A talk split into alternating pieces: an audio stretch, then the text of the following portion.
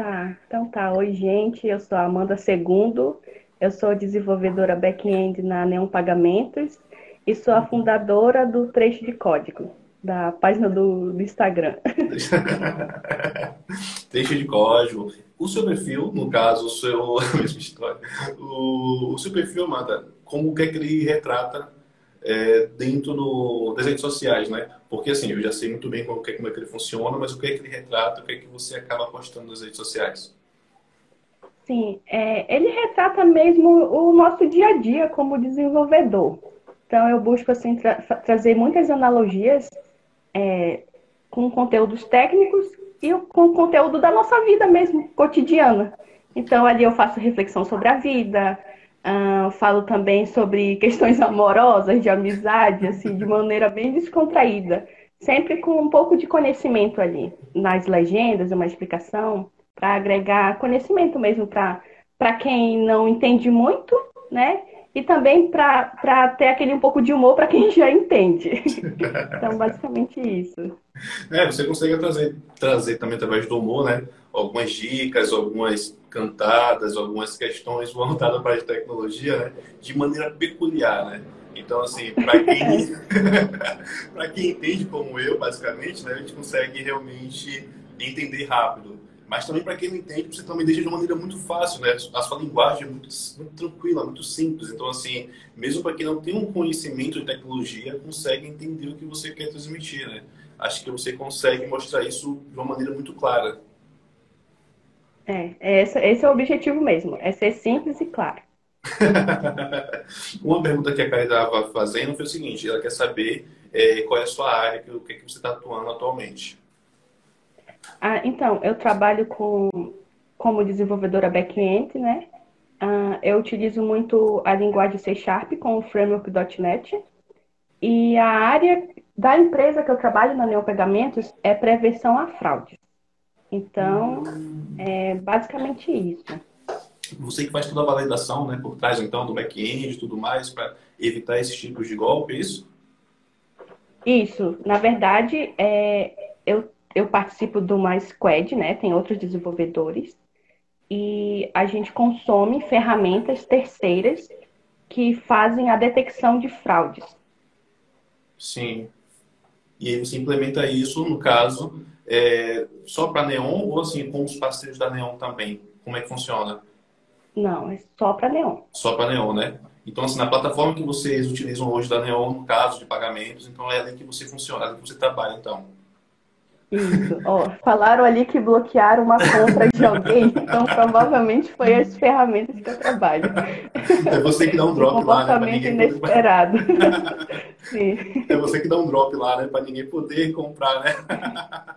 É, são, tem, tem a equipe de análise, né? Que eles são de negócio, que eles. As ferramentas elas meio que dão um alerta, ó, isso daqui tá meio estranho. E aí os analistas vão e dão um, um double check, né? Para ver se, se realmente é, pode, é uma potencial fraude ou não. Tudo pensando na segurança do cliente. Sim, correto, certíssima. E me diz uma coisa, é, como é que foi o seu processo para você entrar na área de tecnologia? Eu conheço um pouquinho, que a gente chegou a conversar, mas assim, como foi o seu processo de estudos, de entrar na área de TI, se você chegou a passar por algum estágio, se isso ajudou você também no processo de desenvolvimento e acho que também se você quiser falar um pouquinho da sua antiga empresa, como é que, né, não sei como é que foi a situação, mas porque você também fazia um ótimo trabalho lá, né? Eu acho que você também foi meio que agraciada pelo processo de, de trabalho que você desenvolveu e acabou sendo contratada pela Neon também. Uhum. Então, uh, eu entrei na tecnologia mesmo, foi, foi mais ou menos há sete anos atrás, uh, na, quando eu iniciei a faculdade de análise e desenvolvimento de sistemas.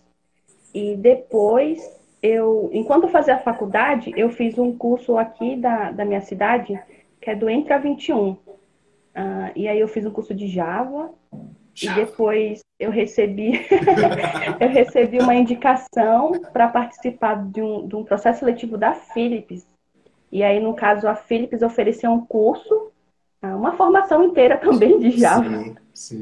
E, e aí e aí eu fiz, passei, passei nesse processo seletivo, fiz o curso, recebi minha formação, e no final desse curso eu já fui efetivada pela Philips.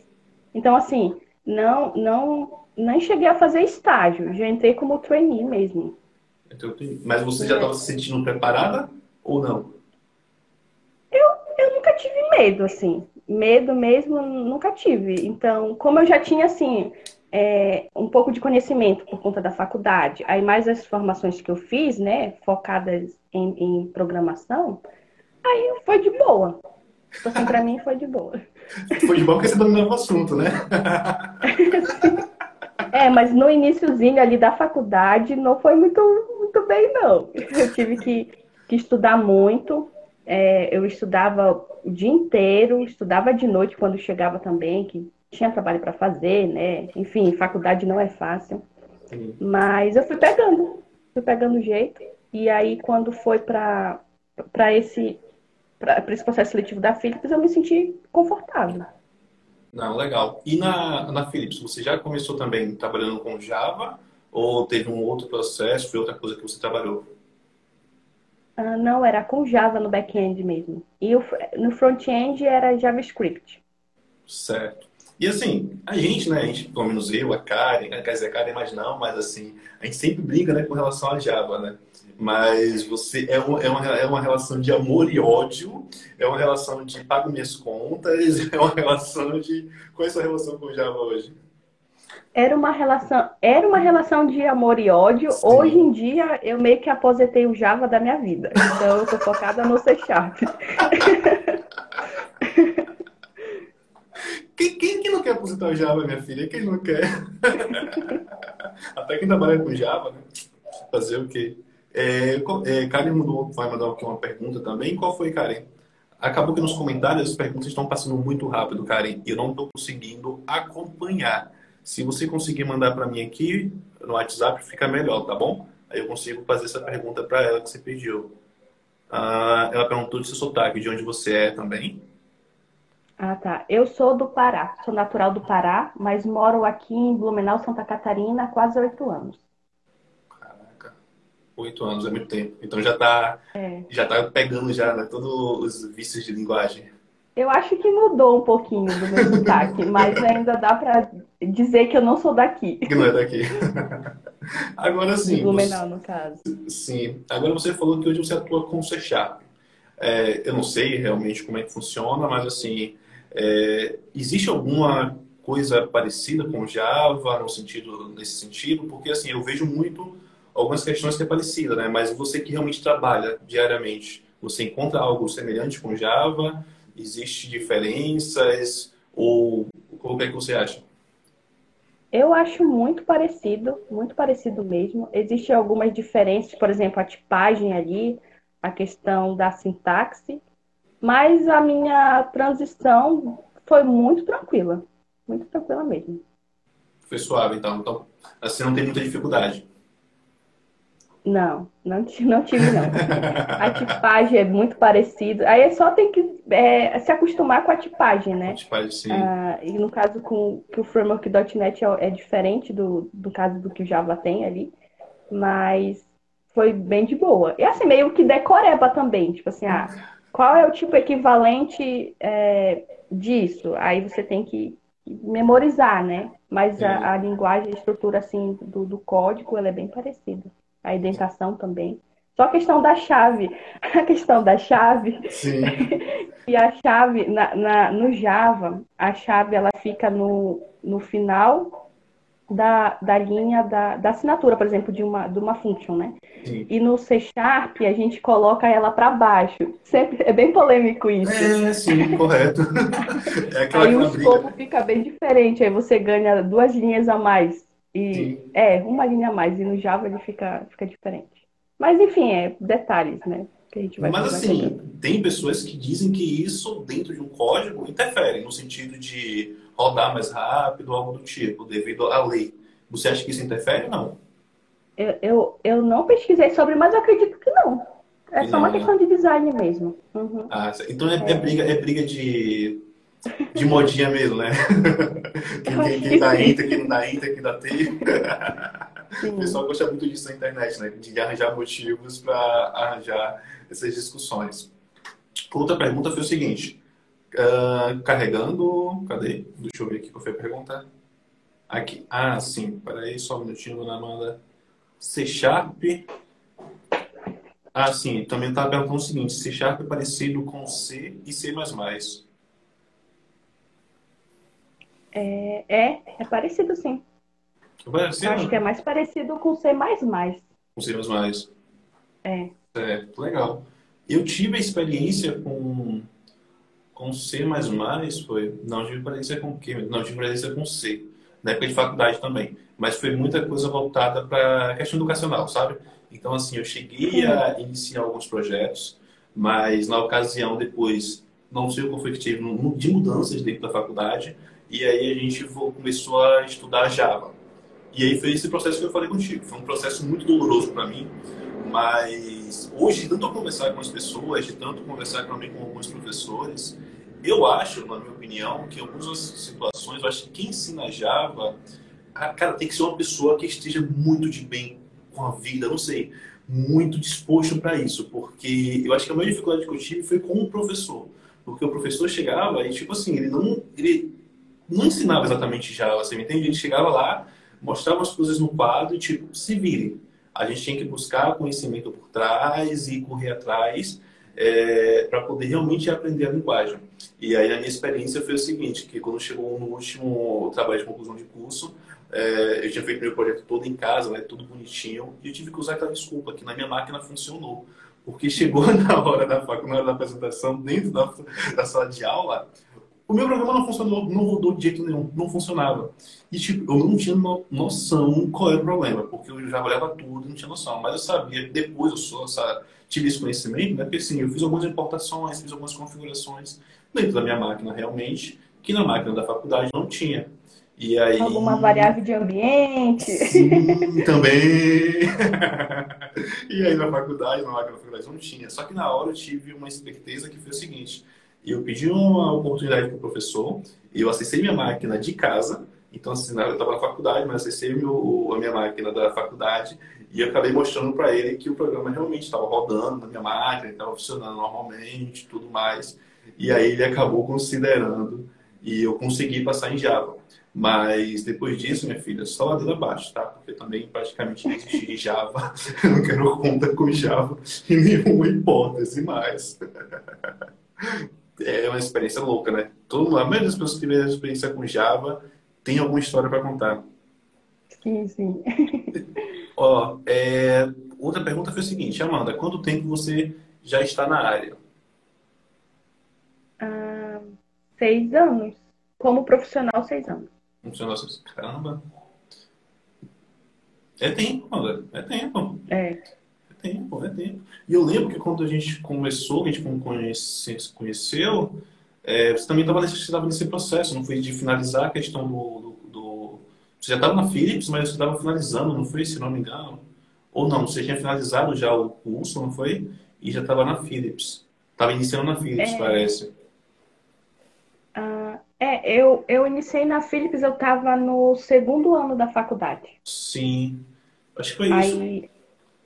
E a gente começou a conversar, e eu lembro que também teve alguns processos seletivos da própria Philips, que você também é, publicou, postou para o pessoal que queria uhum. entrar na área, né? Porque, assim, eles também têm um programa muito legal para pessoas que querem entrar na área, que foi basicamente o programa que você também participou, né? Que você conseguiu estudar e depois já entrar na, na no mercado de trabalho e você não precisou nem passar pelo processo de estágio. Você acha que isso dificultou para você, no sentido de que você tinha muito mais responsabilidade quando você entrou na Philips? Não, não dificultou, não. Eu não me senti muito confortável. Uhum. É porque ali na, no, no, curso eles trazem um pouco assim do que, do que tem no dia a dia ali no, no, no trabalho, né? Sim. Então eles têm muitos exemplos assim do, do, do, do que você vai lidar. E aí você não chega assim tão, ah, que pressão, né? E isso tem se tornado cada vez mais comum aqui nas empresas de Blumenau. Eu tenho acompanhado assim algumas iniciativas, então elas oferecem esse treinamento, essa formação para a pessoa entrar na empresa. Bem interessante, né? Sim, sim, verdade. É, uma outra questão que a Karen perguntou aqui para mim foi o seguinte: ela perguntou se na squad de vocês, se vocês têm alguma análise de dados para a questão da fraude. Análise de dados? É, tem, mas fica com as, as ferramentas de terceiros, não fica com a gente. Até porque a gente nem pode saber como é feita a análise de dados, né? Não, não, não, a gente da squad de desenvolvimento não, pode, não podemos ter esse conhecimento. Vocês não chegam a validar regras, isso? É, das regras, como funcionam as regras, quais regras são, a gente não pode ter, ter acesso. Ah, não, legal.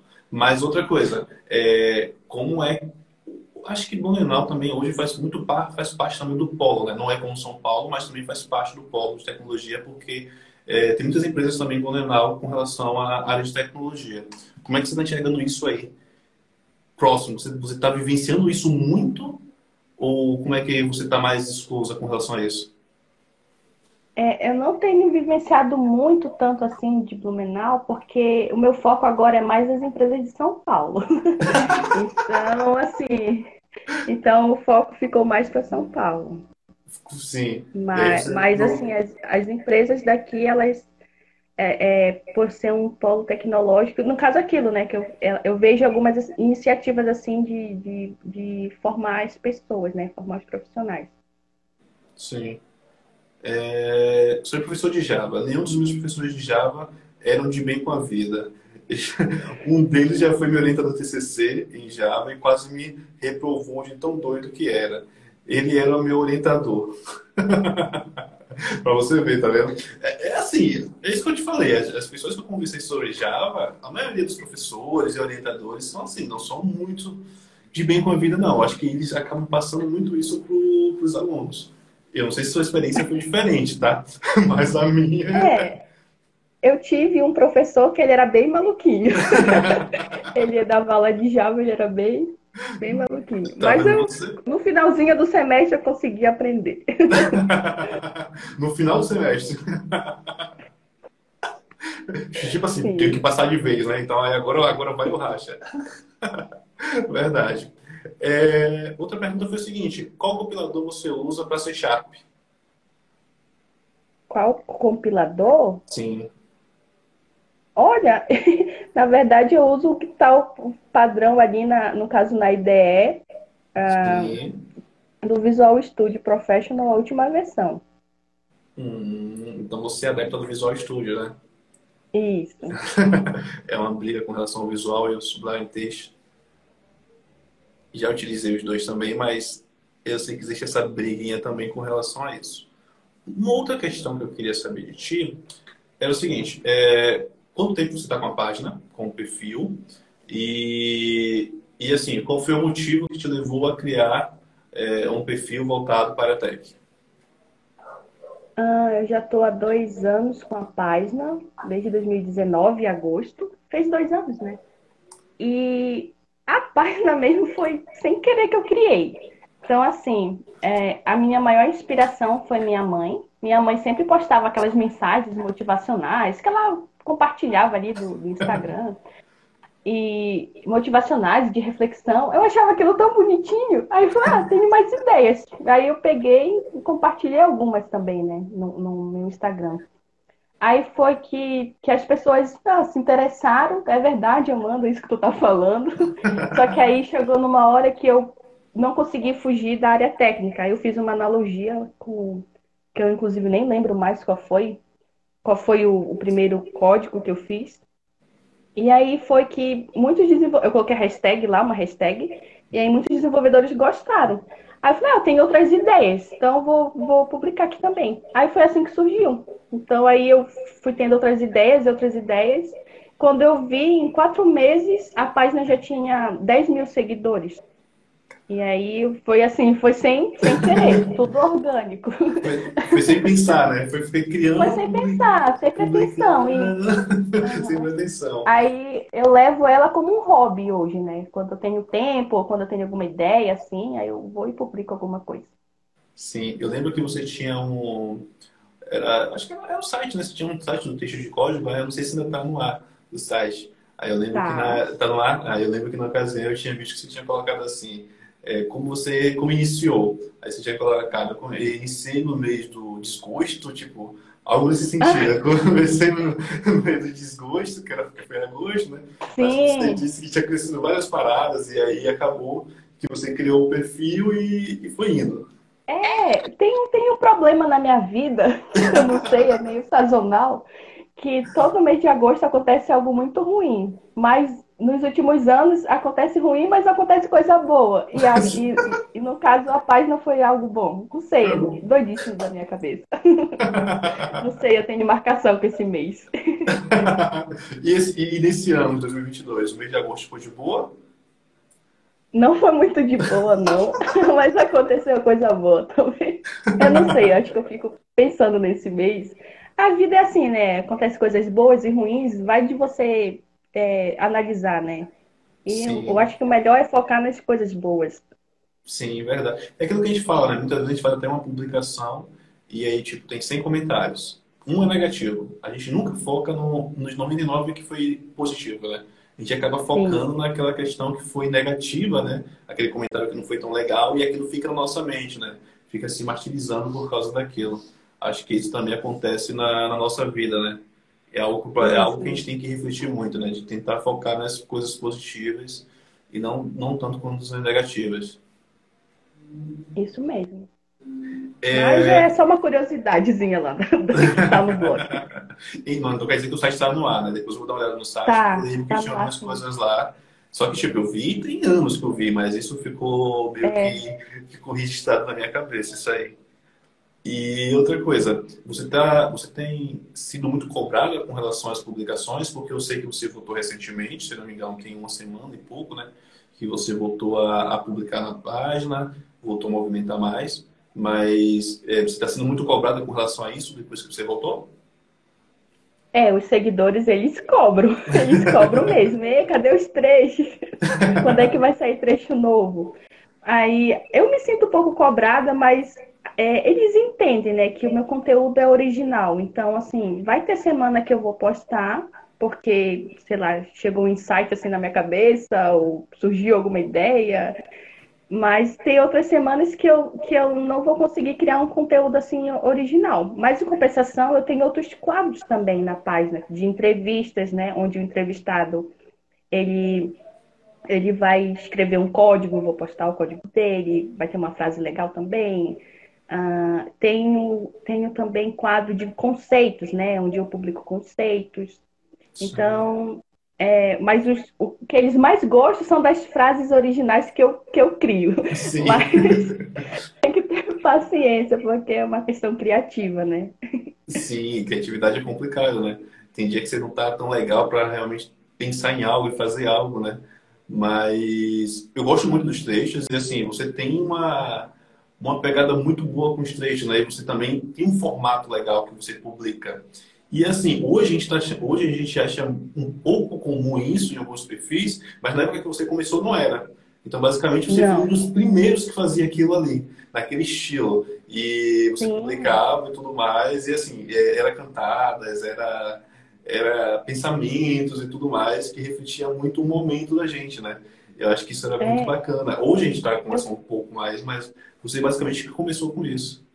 É, eu percebi. Eu lembro que na época é, eu encontrei uma página que era parecida com a minha, só que ela estava parada.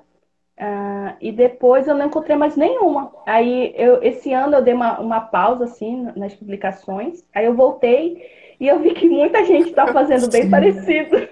Sim. Inclusive, até plagiaram algumas coisas minhas, não me deram crédito. Tô brincando.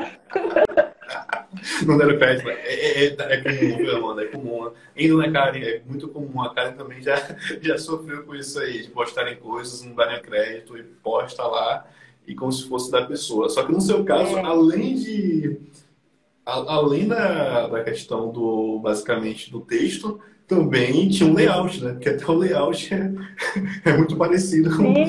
Não, mas não tem problema, não.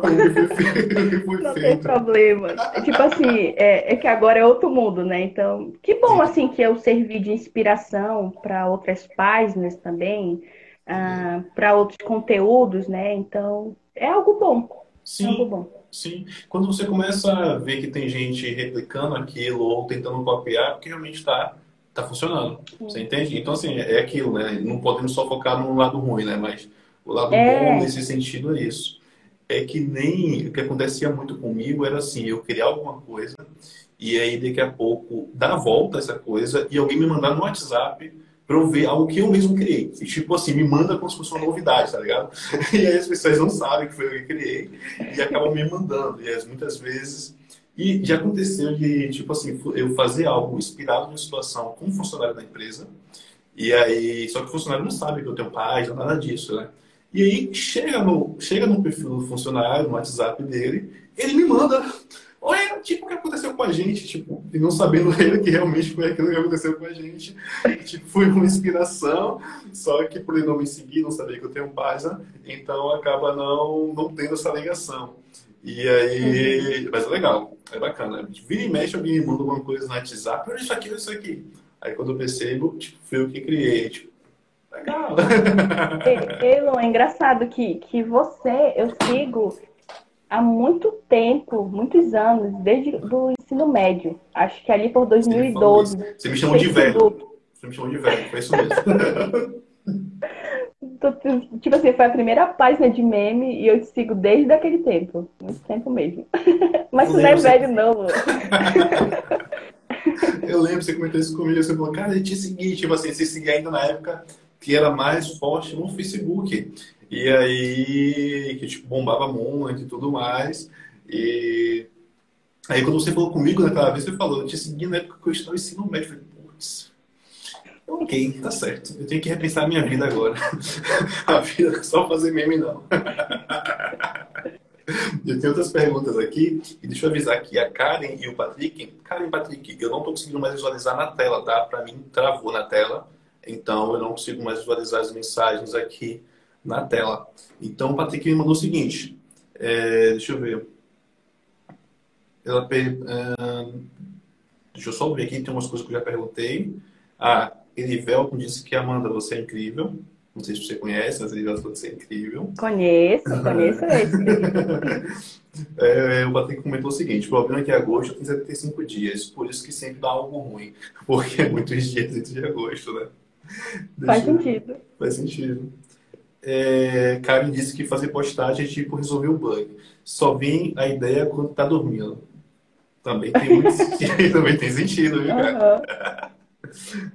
É, Karen perguntou o seguinte: quando, é, quando acontece algo de plágio, eu sou cara de pau. Eu comento e peço os créditos. Ah, eu também. eu coloco até nos stories. Sim! Ah, frase minha, mas claro, com educação, né? Eu sei que, que a pessoa se inspirou em mim, mas, poxa, dá o crédito. Dá, o crédito.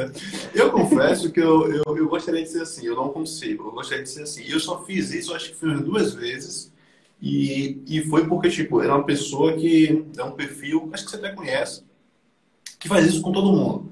E aí, tipo, já tava meio que retado com a cara desse perfil, aí eu tinha, acho que eu comentei. Mas assim, eu não consigo fazer isso normalmente, não. Mas vocês conseguem ah. e admiro é, isso. É, eu consigo sim. Eu não tenho vergonha de pedir o um crédito.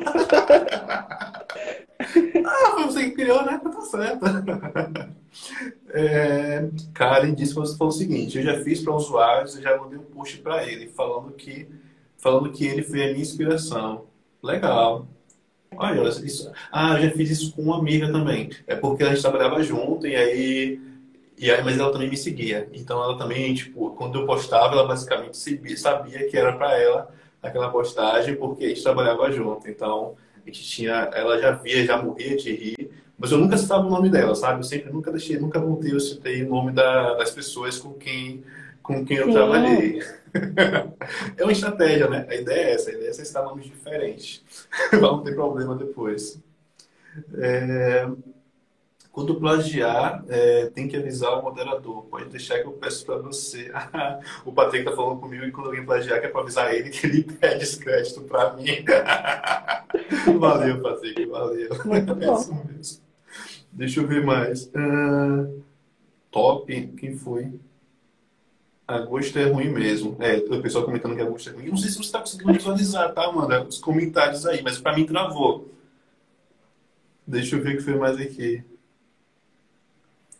Ah, caraca, teve outra situação que foi o seguinte. Ah, tem, é, tem pessoal que falou que eu gosto de brigar com empresas e com pessoas.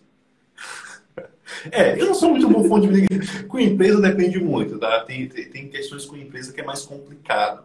É, com empresa, acho que eu chego mais a ponto de ah, mandar um e-mail, depende da situação, ou algo do tipo.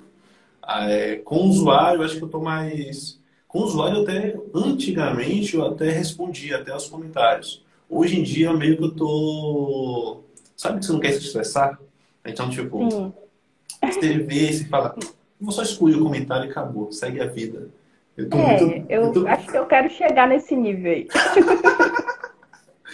Depende, é, claro que depende também, porque assim, tem gente que comenta é, de uma forma de boa, tá ligado? De uma forma muito, muito suave. Aí, beleza. Aí eu percebo, percebo que, a, que o comentário foi tipo uma crítica, mas foi de algo, algo suave eu aceito de boa e até respondo. Mas quando eu vejo que a crítica, tipo, já atacando, sem nem saber o motivo, aí eu... Ah, é, teve um post que eu fiz recentemente que foi até uma, uma questão que foi relacionado a um caso que acabou viralizando no Twitter, muito, e acho que no Twitter e no LinkedIn. Só que parece que são mundos diferentes. Nem todo mundo está acompanhando os dois mundos. Então, assim, eu escrevi de uma maneira realmente errada, que foi uma forma com que a pessoa acabou comentando, é, expondo no, no Twitter e no LinkedIn. Né? E aí, o que surgiu foi comentários, ah, que você é analfabeto, que não sei o quê. Eu falei, cara, existe uma lógica por trás disso. Existe uma razão por eu ter feito assim. Você não conhece a razão, mas você está criticando sem conhecer exatamente o motivo. E aí, depois disso, eu, ah, deixa pra lá. E aí, deixei lá o pessoal falando sozinho. Mas acontece muito isso também, né, mano? Você às vezes quer postar algo é, de uma forma, mas muitas vezes as pessoas, né, o público entende diferente, né? Como é que você acaba lidando com isso? Assim, hate mesmo eu nunca sofri no Instagram. Eu já sofri hate bem no início no Facebook, tanto que eu até abandonei o Facebook por causa disso. Ah, é, e hoje em dia, no Instagram, eu, eu posto o que eu quero, assim, não, não penso muito não, como as pessoas vão, vão lidar. Acho que o. Não sei se o público do Facebook é diferente do público do Instagram. Eu, eu percebi é. que sim. Sim. Então eu, eu me sinto mais confortável no Instagram para postar o que eu quiser. Sem, sem ficar pensando muito. Facebook, Instagram e Twitter são mundos completamente diferentes, pessoas completamente diferentes. E, e assim, a proporção que vem é muito grande, pelo menos eu percebo isso. Eu vejo uma proporção muito grande quando você ou até escreve algo errado, ou quando a pessoa não vai com a ideia do que você publicou. Um exemplo mesmo é Java. Muitas vezes a gente brinca muito com relação a Java, mas se você fazer um post com relação a Java brincando, zoando, sempre vai ter alguém comentando de forma séria que você está errado, que você não sei o quê. E assim, a pessoa não tenta nem entender que é uma piada, que é uma, uma a sua visão com relação àquilo. A pessoa já vai te atacando e não quer saber de nada. Sim. Sabe? É muito louco isso. E aí hoje em dia, muitas coisas, muitas vezes eu pondero. Quando eu não quero muito ter dor de cabeça, falo, isso aqui eu não vou postar hoje não. Deixa para depois, outro dia eu posto, que eu não quero ter dor de cabeça hoje não. Aí quando eu tô suave, aí eu posto.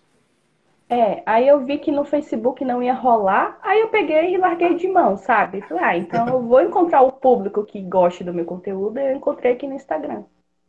E o pessoal sugere muitas coisas para você também, né? Com relação a, a, a trecho, essas coisas. Sim, eles sugerem sim. Eu me inspiro também nos seguidores, eles dão ideias. Ele, às vezes eu pego o trecho deles, claro que eu dou crédito também para eles. então, eles são minha fonte de inspiração também. Ah, não, bacana. Deixa eu ver aqui tem mais perguntas, tá? Uh, Amandinha, você participa de alguma iniciativa de Mulheres Tech? Se não, tem algum plano para engajar mulheres na tecnologia? não participo. Na verdade, sempre tive dificuldade até de encontrar esses grupos. Não sei. É, mas hoje aqui, aqui no Instagram eu conheço o Elas Programam. Uh, é, o Elas Programam. E acho que programaria também. É, Para esse ano não tenho, não tenho planos, mas eu queria participar de mentoria. Não, legal. Tem também o Elas na TI, é, é um também que é, é, é, um grupo disso, que eu lembro agora de cabeça, tá? Além do que você falou. É, o que eu lembro de cabeça é isso aí também. Amanda, qual o seu trecho de código favorito de todos que você já postou? É, é um que inclusive está fixado. É aquele que eu digo assim: confie em você, assim como você confia nas gambiarras que escreve. é mais ou menos... Bem motivacional. Bem motivacional. Acho que eu tenho muita autoconfiança. Talvez me inspirei nas minhas gambiarras, não sei. Se a gambiarra tá funcionando, né? que é, sempre tem algum, algum bug, alguma coisa de que tem mais bug que minha vida. É que nem o Instagram. O Instagram tem mais bug que minha vida, tá ligado? Mas assim, é, é, é umas paradas loucas que acontece também no Instagram, né? E aí tem dias, minha filha, tá horrível para você poder utilizar a plataforma. E assim, eles estão atualizando muito o Instagram. Toda semana tem atualização, toda semana tem atualização. E aí sempre dá algum erro, sempre dá algum problema. Já tô cansado disso, senhor. É, é, você já usou, já usou alguma cantada dos seus trechos e deu certo? Não, nunca usei. Nunca usou? Nem com seu esposo? Seu esposo, né? Não. não, não usei, não usei com ele. Não usei com ele, não? Não. E ele é da área, né? É, na verdade, eu não tô mais com meu esposo. Eu tô com o namorado. Já, página virou já. Meu Deus, que fora. Meu Deus do céu. Perdão, perdão. Não, imagina. E não usei com meu namorado também, não. Eu vou criar alguma original pra ele. Velho, é, semana passada a gente estava na live e aí a, a, pessoa falou o seguinte, né? Que estava na live falou o seguinte. A convidada falou que, ah, não sei o que, acho que é meu marido tá aí na, na live, tá mandando perguntas. E aí eu pensei que o rapaz estava mandando perguntas é o marido dela. E eu comentei, né? Eu falei, não, é o Marcos, não sei o que, não sei o que lá. Só que não era, tipo, foi outro fora eu dei, tá ligado? Não era o Marcos. Aí o Marcos, velho, eu sou casado. Meu Deus! Acontece. Meu Deus do céu. Se a Karen estivesse na live, a Karen estaria vermelha. Tipo, a Karen não estaria aguentando meu participar da live. Tá vermelha. Deixa eu ver aqui que teve mais perguntas, tá? Ah, ah ih, travou para alguém aí, travou para o pessoal. É, é, não estou conseguindo acompanhar os comentários também. E dei para seguir uma travada. Deixa eu ver o que foi mais aqui. Ah, ela falou também que o pessoal tem gente falando o seguinte, que o público do TikTok também é revoltado. Você já tem TikTok? Não, nem quero ter. não, não, tipo assim, não bateu muito. Assim, eu, eu vi, vejo TikTok assim para ver vídeos aleatórios, mas é muito viciante. Sim. E eu não me vejo criando vídeos pro TikTok. Então, é, como usuário, eu acho muito viciante, então eu prefiro ficar um pouco distante. E eu não, não, não vejo assim como o meu conteúdo poderia se encaixar no, no, no TikTok. TikTok. É, porque como o TikTok é mais vídeo, né? Então realmente você teria que mudar praticamente. Não mudar, mas assim, é, se adequar, né? A criar é, realmente é, vídeos para poder publicar no TikTok. É, muito trabalho, não, não vou ter tempo. é, lá o que eu acho legal, o que eu acho legal, mas não sei como é que tá hoje em dia realmente, que era a questão de é, te dá uma exposição maior do que o Instagram. É, hoje o Instagram está tentando competir com o TikTok, né? mas assim, lá eu tinha visto com uma possibilidade maior de você é, é ser mais conhecido, entre aspas, com o seu perfil. Você me entende? Porque muitas vezes um, um, um vídeo está muito bom, então, tipo, você tem muitas visualizações, e as pessoas começam a te acompanhar e, aí, e ver um pouco mais sobre o seu trabalho. E eu acho que isso o TikTok tem uma certa vantagem com relação ao Instagram. É, hoje em dia eu não sei, não sei como é que está o, o, seu, seu perfil dos do demais. Mas assim, hoje em dia para você crescer no Instagram não é tão fácil. Não, não, não que antigamente fosse fácil, mas antigamente ele entregava mais o conteúdo, né? Hoje em dia ele não entrega o conteúdo praticamente para quem te segue. Tipo, é 10, 5% das pessoas que te seguem que visualizam. E então isso dificulta muito a você crescer e a continuar realmente. Ainda mais quando a gente não tem é, tanto aqueles posts virais que as pessoas chamam, né? É, um exemplo, não sei se você já teve é, esse tipo de post, mas se fizer um post mais técnico, voltado para a tecnologia, você vai perceber que o alcance diminui muito. É, tipo, não Sim. tem o alcance que você esperava, você entende? E isso te desanima, te desanima né? Porque você fica, putz, uhum. tive tanto trabalho, pesquisei, estudei para fazer, criei, montei, aí você publica, não tem o alcance que você imaginava. Isso acaba te deixando um pouco frustrado, né? Sim, sim. Entendi. É, eu posso até pensar em alguma forma como transcrever meu, meu conteúdo para o TikTok e fazer um teste lá. Então, eu percebi mesmo isso, que, que o Instagram ele diminuiu muito o nosso alcance, né? E principalmente o meu conteúdo, que ele é, ele é técnico, aí já baixa mais ainda. Não, já baixa mais vamos ainda. Vamos ver, vamos ver. Hum. Usar a criatividade para transcrever para lá. E você já pensa em criar o Reels também? Criar mais vídeos ou não? Pro TikTok? Pro TikTok não, pro próprio Instagram? Também não, porque o meu conteúdo ele é muito textual, né? Então, não, não pensei ainda uma forma de criar um videozinho para publicar. Mas hoje você já está confortável com relação à live, mostrar, é, fazer vídeos ou não? Bom, é minha segunda live. eu, eu não estou nervosa, mas vamos ver se me convidarem para outras, eu, eu sempre neguei. Falei, não, tenho, tenho vergonha. Mas esse ano, se me convidarem, eu tô topando. Ah, não, legal. E, e, e nos stories, você já tá aparecendo mais? Não, não apareço. Não aparece. Acho que eu postei uma vez uma foto minha só. É, acho que só foi uma foto. Sim, eu lembro que teve até uma época que você chegou a criar um perfil seu. É, não foi mais voltado para isso, para você, no caso, é, né? coisas suas. E acho que depois você já acabou desativando, né? Depois você deixou mais de lado. É. É porque é muito, é muito trabalho ter dois perfis. Nossa! Então eu acabei abrindo o meu perfil pessoal, que no caso posto só ah, minhas aventuras, se alguém quiser mandar uma mensagem, um outro assunto. Então meu perfil ele está aberto hoje.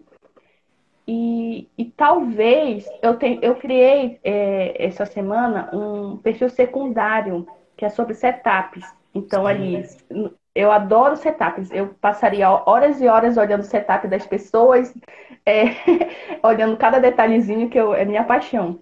E, e lá talvez eu consiga gravar algum vídeo. Então, o nome do meu, do meu IG é Funcional Setup. Funcional Setup, sim. Eu vi, você fez alguns posts lá, tem muita gente mandando umas fotos de setup, né, para você. Sim, eu peço também. Eu posso publicar seu setup? Gostei demais. Aí a pessoa vai lá e deixa, eu publico. Inclusive, tem muitos setups dos seguidores. Então, o foco mesmo é os seguidores. E seguidores. Não, show de bola. A, a Karen falou o seguinte: para sua segunda live você está arrasando. E ela disse que depois quer uma live com você também. Aí, já está convidada ah, para a próxima live. quero conhecer a Karen. Sim, a gente boa também, tá? E ela estava te comentando o seguinte, na semana passada ela disse que quase morre. Que foi isso? Eu... Amanda, tipo, na hora do comentário, aí que o Marcos chegou, tipo assim, a Karen não tinha entendido logo que ele não era o, o marido da, da moça, né? Ela, ela, só soube depois, tipo assim, ela começou a processar, daqui a pouco quando ela viu o comentário, ela, ah! aí tipo, começou a dar risada e não parava, ficou em loop, toda vermelha e travada, tipo, ah. quase morre. Tranquilo, tranquilo. É, Patrick, no TikTok tem vídeos que o pessoal pula em, loca em locais com personagens de Minecraft e dubla as frases que está escrito. Ela pode fazer uhum. algo assim. Ah, não, tipo com relação a tipo com relação a, a dublagem no caso. Acho que é isso que ele quer dizer. Boa ideia, boa ideia. Sim, Obrigada. Sim, boa ideia. É, deixa eu ver o que foi mais. Amanda, como é o seu setup? é, o que não pode faltar nele? O meu setup ele é bem simples. Ele tem uma estante. O que não pode faltar é aquela estantezinha de colocar o monitor. Aquilo para mim é fundamental, porque aí eu coloco coisa.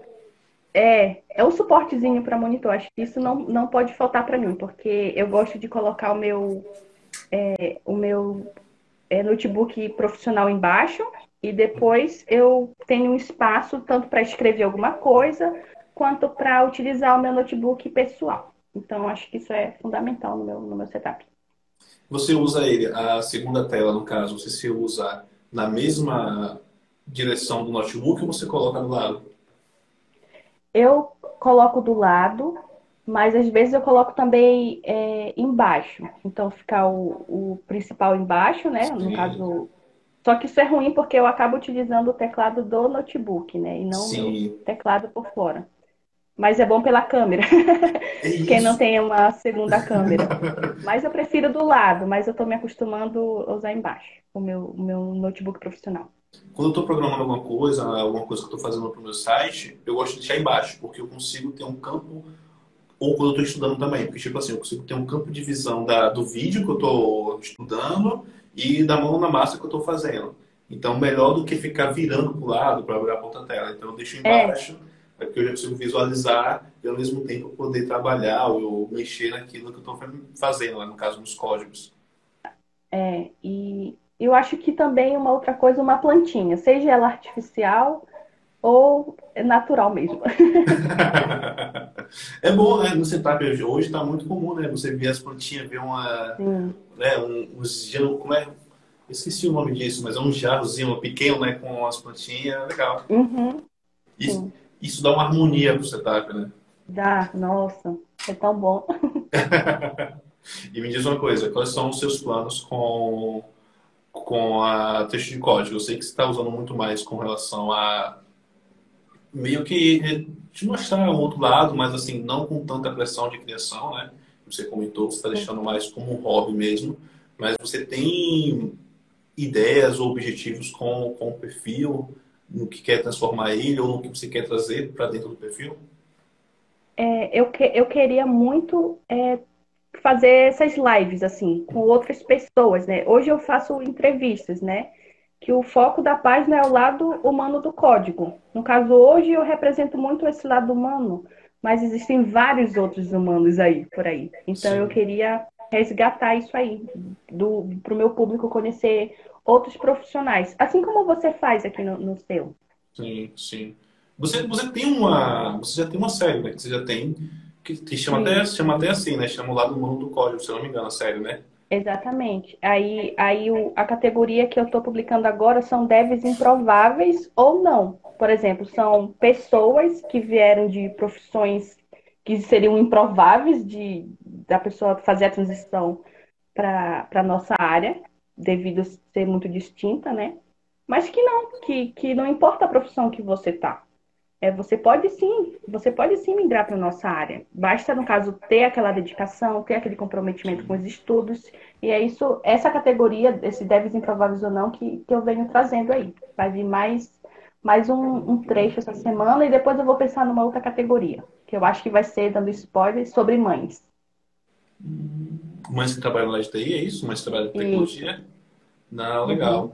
E assim, é, é, legal isso também, porque a gente percebe que, é, principalmente quem está com, com, tem uma idade maior que a nossa, ou que nunca teve experiência na IT, né, fica com aquele receio, né, de entrar na área, né, uhum. meio fica aí fica buscando informação, né, de onde encontrar se realmente tem espaço, se consegue aprender. E a gente sabe que sim. Teve uma época, teve uma, até uma live que a gente comentou, que estava com a Karen, eu não lembro quem foi o convidado, é, mas a gente comentou sobre o Maju. Você deve ter ouvido falar dele. E ele é o dinossauro do, dinossauro do CSS, praticamente, que ele começou porque ele tinha, se não me engano, acho que era 56 anos. Ele começou a aprender, oh. ele começou a aprender a programar, acho que foi com 56 anos.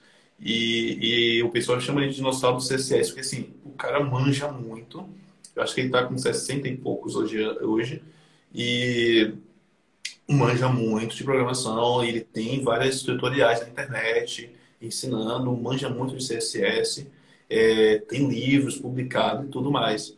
Então, assim, eu acho que ele é uma, uma das grandes. É, um dos grandes espelhos que a gente pode mostrar para as pessoas.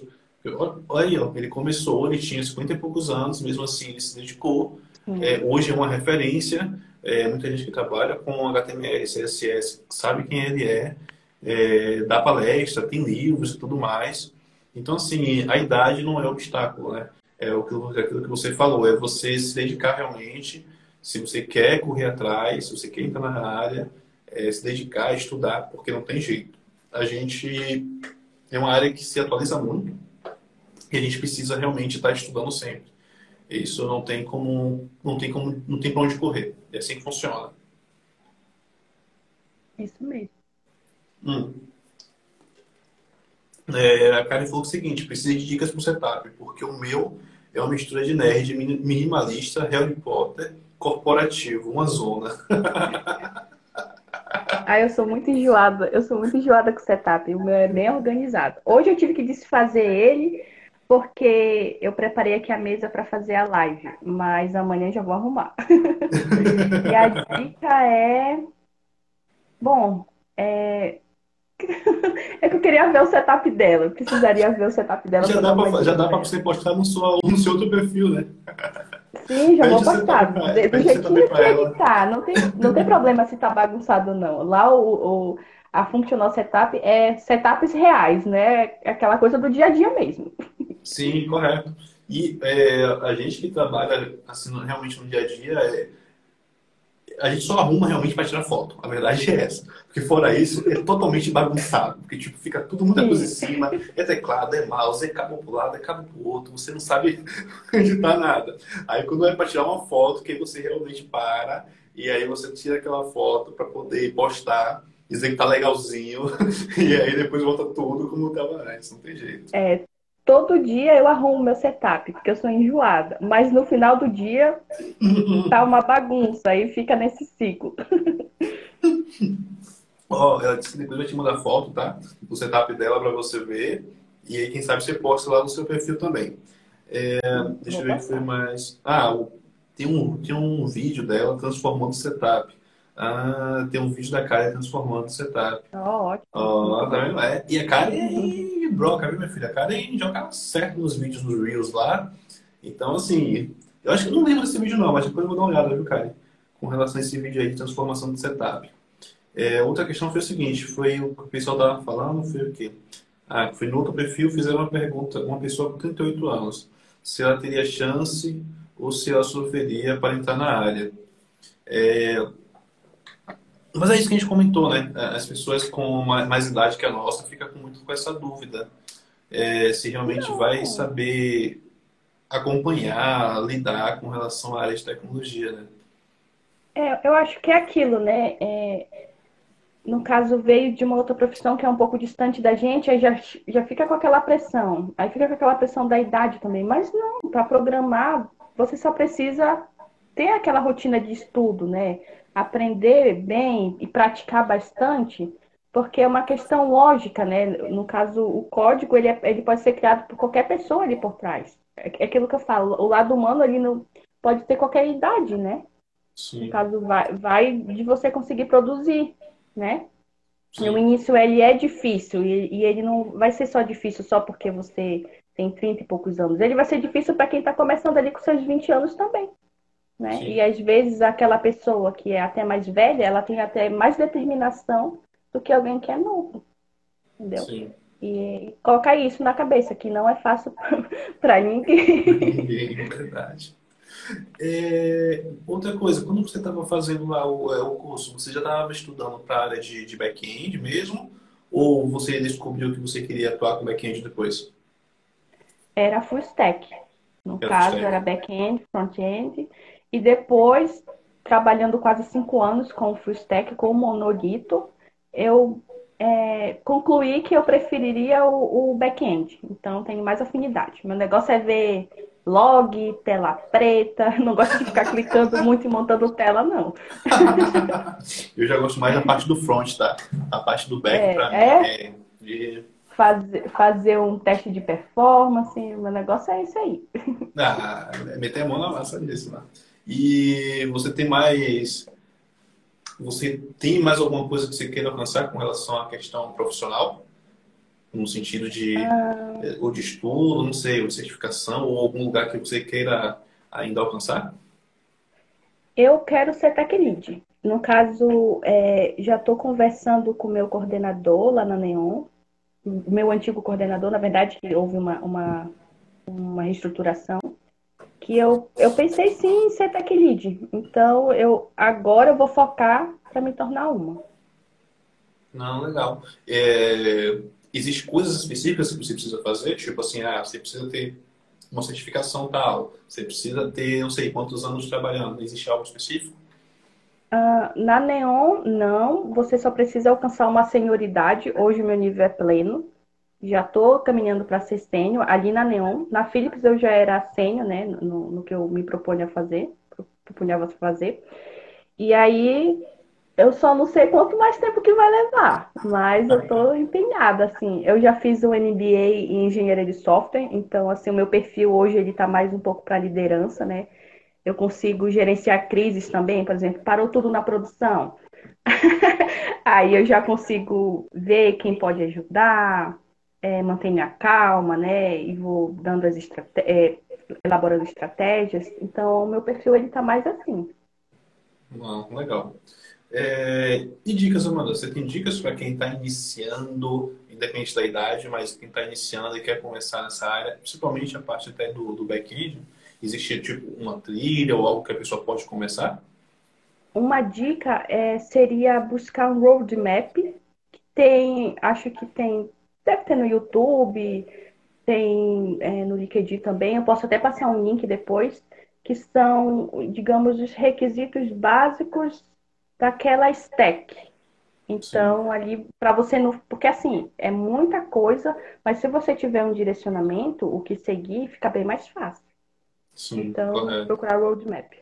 Legal. Tipo, como com front-end mesmo, a gente comenta muito, você tem que saber pelo menos o HTML, HTML CSS, JavaScript, né? E aí depois você JavaScript, vai... isso. Isso, aí depois Mas você aí... vai... Aí tem que aprender um pouco de API, como consumir uma API. Aí tudo isso, esses roadmap que são criados por outros profissionais, tá tudo lá detalhado. Então, essa não. é uma dica, para não se sentir tão perdido assim, que é muita coisa, muita coisa. Quanto mais você pesquisa, mais coisas aparecem, e aí você se vê tudo e se, e se vê no nada também. Então, Sim. É e você é do time que gosta ou não gosta de jogar, de usar JavaScript no back-end? Eu não gosto. Você não gosta? Não, JavaScript. Eu adoro JavaScript, mas ele tem muito bug. Inclusive, eu quero fazer um post só sobre os bugs que eu conheço do JavaScript na, na trecho de código. Eu fiz um, um trabalho da faculdade com esses bugs também. Então, para o back-end, fora de questão. Tem que ter uma tipagem ali com TypeScript, algo nesse sentido. Caraca, aí, ó. É outra discussão que o pessoal comenta muito, tá? De usar ou não. É? É, é, o JavaScript no back-end. É uma coisa que eu vejo o pessoal falando muito. É, o, a tal da bolha dev comenta muito sobre isso. De onde utilizar. Você não tem Twitter, não, né? Oi? Você tem Twitter, não, né? Twitter? Não, não tenho. Ah. Eu, eu até criei para a página, mas eu também não alimento. O foco ah. mesmo é só Instagram. Eu criei só para ter, para salvar o arroba, né? Sim, tá certo. É, o, que, o que eu fazia no começo era procurar vaga no LinkedIn e via o que precisava e estudava o que precisava. A pergunta, ah. Você é formada em quê? é, análise e desenvolvimento de sistemas e tem uma pós em engenharia de software.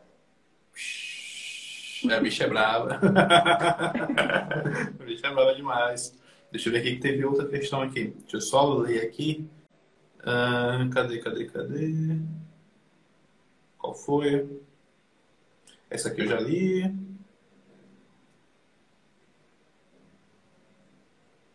Foi sobre sua carreira, mano. Deixa eu ver se eu acho essa pergunta aqui, tá? Mas foi até uma pergunta interessante sobre sua carreira. O... Você estava comentando com relação a, a, a, Neon, né? Eu não sei exatamente o que você também pode comentar sobre isso, mas é, você sentiu uma grande diferença com relação a trabalhar no Neon, trabalhando na Neon hoje, como era na Philips, é muito diferente com relação a isso? Ou isso também tem a ver com relação ao que você atuava na Philips, que é diferente no Neo? Totalmente diferente, que eu não consigo nem comparar.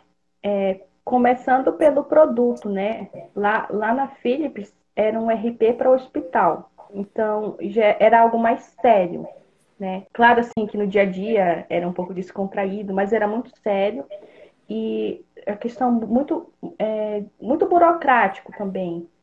E, claro, isso é bom, isso é bom para garantir a qualidade né, do, do produto. Mas, para mim, assim, já estava um pouco difícil. E aí eu queria, eu, eu necessitava é, ter outras experiências, né? E aí, no caso, a Neon já é um produto diferente, é uma conta bancária, né? Sim. É um serviço financeiro. E, e lá é, a arquitetura já, já, já não era um monolito, já era um microserviço, é um pouco mais flexível. E aí um pouco menos burocrático, né? Claro que a burocracia, ela existe também. E aí eu senti um pouco de flexibilidade. Então, assim, vai muito do seu perfil. Se você gosta de algo assim mais fechado, né? Mais voltado para o negócio, ou mais voltado para a questão técnica, que no caso era a que eu queria, era mais a questão técnica que ali eu encontrei na Neon. Legal. E... Inclusive, vou mostrar até uma foquinha que eu tenho aqui, que eu ganhei da Neon, que é a foca que vai. então, eu, ela fica bem perto do meu setup, e aí eu foco muito assim para aprender, né? Para lidar com meus problemas. É algo simbólico. Ah, legal. e Hoje você está só remotamente, está híbrido, como é que está funcionando? Eu trabalho remoto. Eu moro aqui em Blumenau e trabalho para a sede de São Paulo. De São Paulo, sim. Então, basicamente, você não teve experiência de contato com os outros, né? Presencialmente. Zero. Nunca nem fui no escritório. Caraca! É estranho? Olha, no início, na verdade, não achei muito estranho, porque a gente tem uma estratégia assim. Nós utilizamos o Teams para se comunicar e dentro do Teams nós temos um canal e fica rolando uma live lá. Então, todos os dias nós entramos nessa live e ficamos conversando ali, no caso, sobre o trabalho. É como se a gente estivesse numa sala é, real mesmo. Então, assim a gente aumenta o engajamento da equipe e se sente mais presente um dos outros. Então, assim, não, não, não tenho. É, não dá para dizer, ah, eu tô sozinha, ou então eu tô isolada, eu sinto muita falta, não, porque a gente tá o tempo inteiro. Não, legal. E foi aí que você conheceu a Rose também? Caraca, ah, Sim, a gente, a gente entrou na Neon no mesmo dia e fizemos amizade assim de cara. A Rose é, é, é muito legal, minha amigona. Caraca, legal.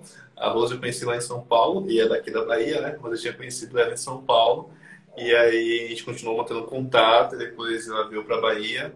E ela, tava, ela, tava, ela veio para Bahia, mas estava remotamente, né, para a empresa de São Paulo, que foi na época da pandemia. E aí depois que ela saiu, que ela tinha um contato que ela tinha tinha procurando para outra empresa, tinha sido contratada, mas eu não sabia que era Neon e que trabalhava com você. É um mundo Sim. pequeno, né? Um mundo, é um mundo tecnológico. Pequeno, muito pequeno. Muito pequeno. Você não pode fazer nada que as pessoas já sabem quem é você. a gente quer aprontar assim, Amanda. E essa aí já tá ligado. É, para ser back-end, o que precisa conhecer? Ah, para ser back-end, você precisa, no caso, dominar uma linguagem ah, de alto nível ali, que é bastante utilizada no back-end. Como o rapaz falou ali, uma estratégia seria ver o que as vagas pedem e, no caso, ver aí quais são, qual, qual, qual é a linguagem né? que. Isso, que, que, que as vagas pedem para você se, se habituar.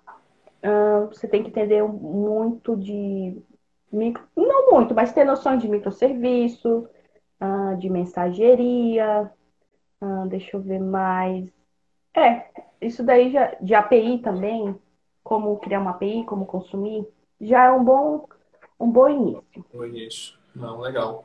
Outra pergunta foi a seguinte: quais são as principais tecnologias usadas por você hoje?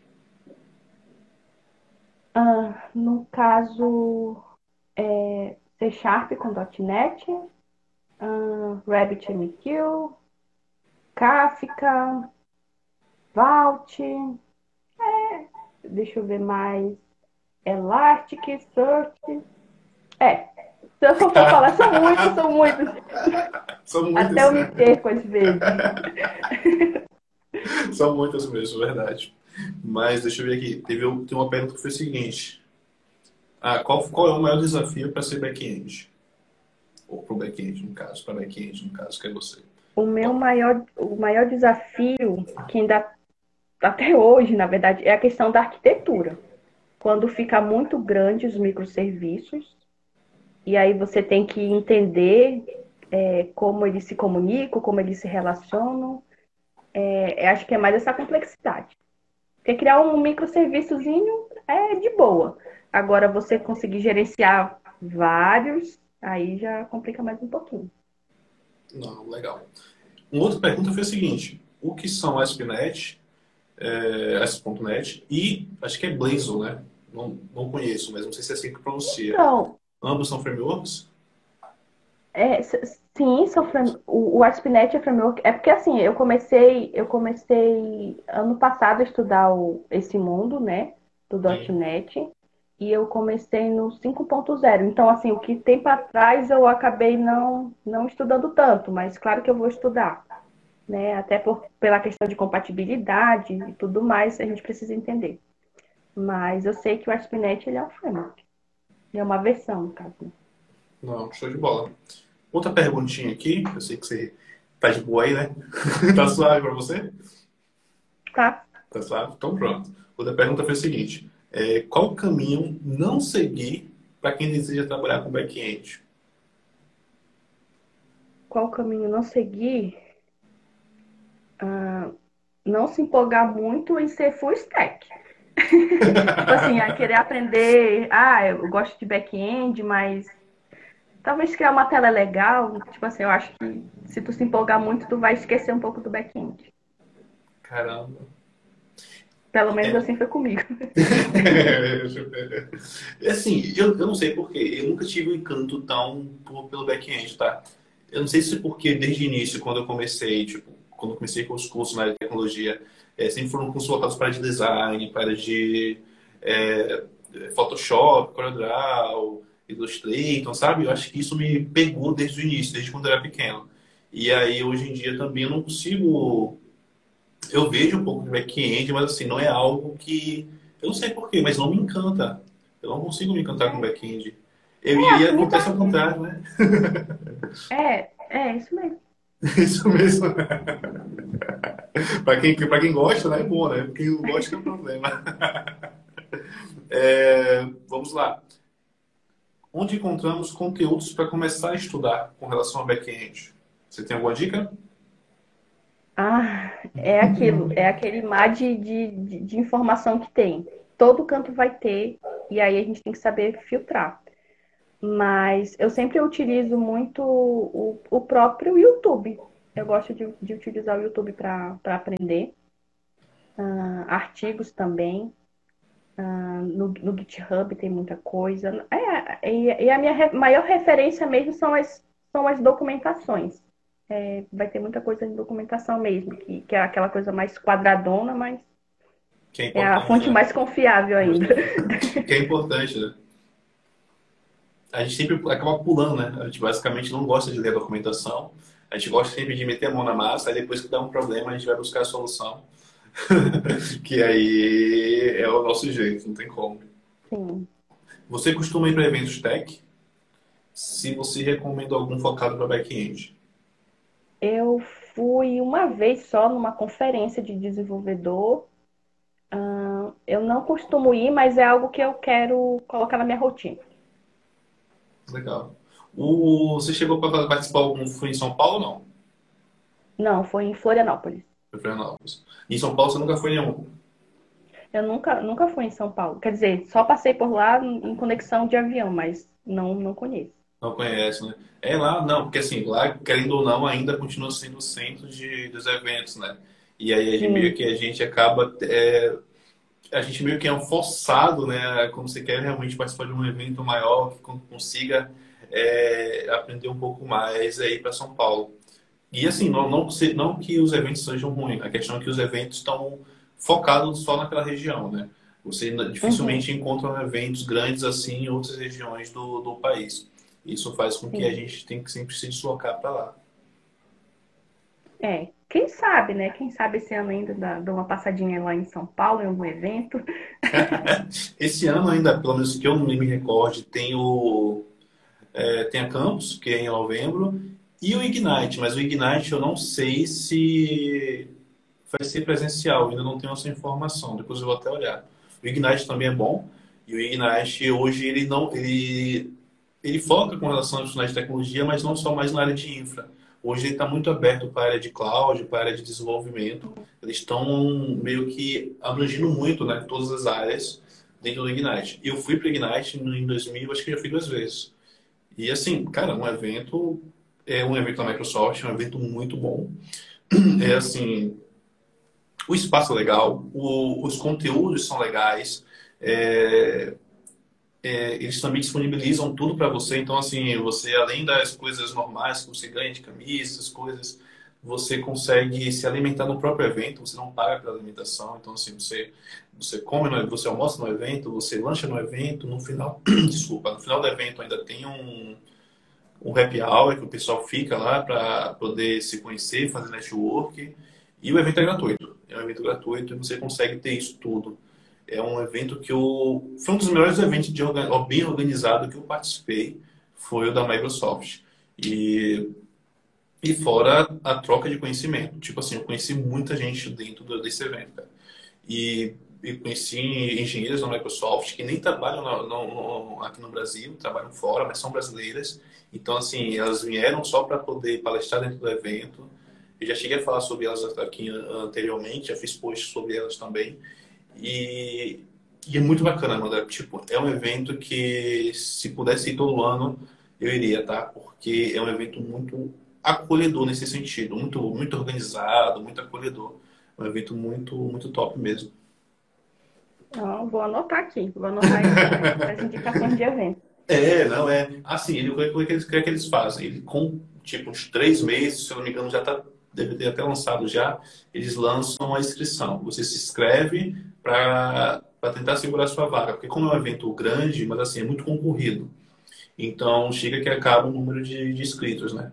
Eles lançam, aí você se inscreve, aí depois eles te confirmam que você pode, que você foi aceito, né? Que você conseguiu o ingresso, e aí eles liberam o ingresso para você, que é gratuito, e aí você pode participar do evento. Só que esse ano eu não sei se realmente esse evento vai ser presencial ou se vai ser online, né? Porque os anterior, o anterior, se não me engano, teve que ser online por causa da pandemia. E esse ano eu não tenho essa informação ainda, mas é um evento que eu recomendo para qualquer pessoa, quem queira participar, tanto para aprender, para troca de conhecimento. Você chega a ganhar voucher também para você poder fazer prova de certificação. A gente que tá, é, atua na área, na área dev, eu não, até não sei como é que funciona, tá, Amanda? É, vocês chegam a ter tem que fazer muitas certificações, precisa de algo? Como é que funciona? É, depende da tecnologia. Por exemplo, a, com .NET não precisa, não. Você não só precisa dominar as ferramentas ali relacionadas ao back-end. Claro que, que, que, talvez essas ferramentas tenham certificações. Aí, se você quiser se aprofundar mais, é, quiser ter ali o rótulo, né? Tem um, uma certificação. Claro que, que é bom, é bom mesmo mas não é obrigatório. Pelo menos para a carreira que eu tô, não. Não é obrigatório. Não, legal. Porque na área de infra, é, a gente tem muito essa, esse dilema, essas coisas, questões de você ter também certificações para cloud e tudo mais. E você participando desse evento, você consegue voucher, você consegue tirar a certificação sem custo também. Então você consegue fazer a prova, tipo, porque as próprias certificações são 100, 120, 150 dólares. Tem uma que chega, se não me engano, a 400 dólares. Imagine. Para quem está começando, você conseguir desembolsar esse valor. Fora de questão. É, for, é, puxa, muito. E aí, você que está começando, é uma boa oportunidade também, porque você consegue um evento, aprender, conseguir tirar uma certificação, você consegue tirar um voucher, no caso, para fazer a prova. Eu acho que isso é, é legal, né? Para quem está começando, então, é uma mina de ouro. Sim, sim. Deixa eu ver o que tem mais aqui. Um... Puxa Insight, que se ganhar ingressos eu quero. o Ignite Tour teve Transamérica Sport e 11, 12. É, esse aqui foi 2018, correto. E esse ano eu não sei se como é que está funcionando. Mas Amanda, a gente está chegando à parte final. Eu quero te agradecer muito pelo você ter aceitado, por você ter voltado também para a plataforma. Você ficou um tempo longe e, assim, você é uma pessoa muito legal, muito bacana, uma pessoa que é, transmite muitas coisas pra gente e é, é, bom ter um ambiente assim. A gente tem um ambiente muito carregado, né? Então, assim, hoje a gente tem notícias, coisas que acontecem diariamente. É muita informação no nosso feed, né? E a gente busca, às vezes, é, esquecer um pouco dessas coisas e você consegue fazer o que a gente esqueça, porque você posta as coisas que acabam meio que é aquilo, faz a gente raciocinar até com o que você quer demonstrar com relação àquilo, com suas publicações. Então, eu te agradeço por ter aceitado, por você ter voltado e espero que, sem pressão, tá? Sem pressão, mas que você continue publicando, criando, porque eu gosto muito dos seus conteúdos. Ah, Luan, obrigada e agradeço pelo convite de coração. E eu admiro muito o teu trabalho, já falei isso e não canso de, de repetir. O trabalho que você faz aqui, original na, no Instagram, é muito bom. As lives também são, são excelentes e continue também. Não, show de bola. A Karen pediu para pedir desculpa porque não pôde participar hoje online com a gente, mas ela te mandou mensagem, tá? E no seu direct, depois você pode ver responder. E te agradeceu também pela, pela participação. Eu não comentei da lojinha, não foi, Patrick? A Patrick me lembrou que eu não comentei da lojinha. É a nossa lojinha, né, que é estilodeti.com.br. Ela em breve vai estar tá, tá tendo algumas mudanças dela também. Em breve também a gente vai contar um pouco mais. É, vai estar tá mais organizada, mais, mais top ainda do que já é. E, mas tem lá, lojinha estilodeti.com.br. Você encontra lá é, boné, camisa, blusa baby look, moletom eco bag, tudo aí para área de tecno... tudo voltado para a tecnologia no caso, né? Tudo está com estampas voltadas para a tecnologia, tá certo? Amandinha, brigadão e até a próxima, viu? Tchau. Tchau, gente. Obrigada. É.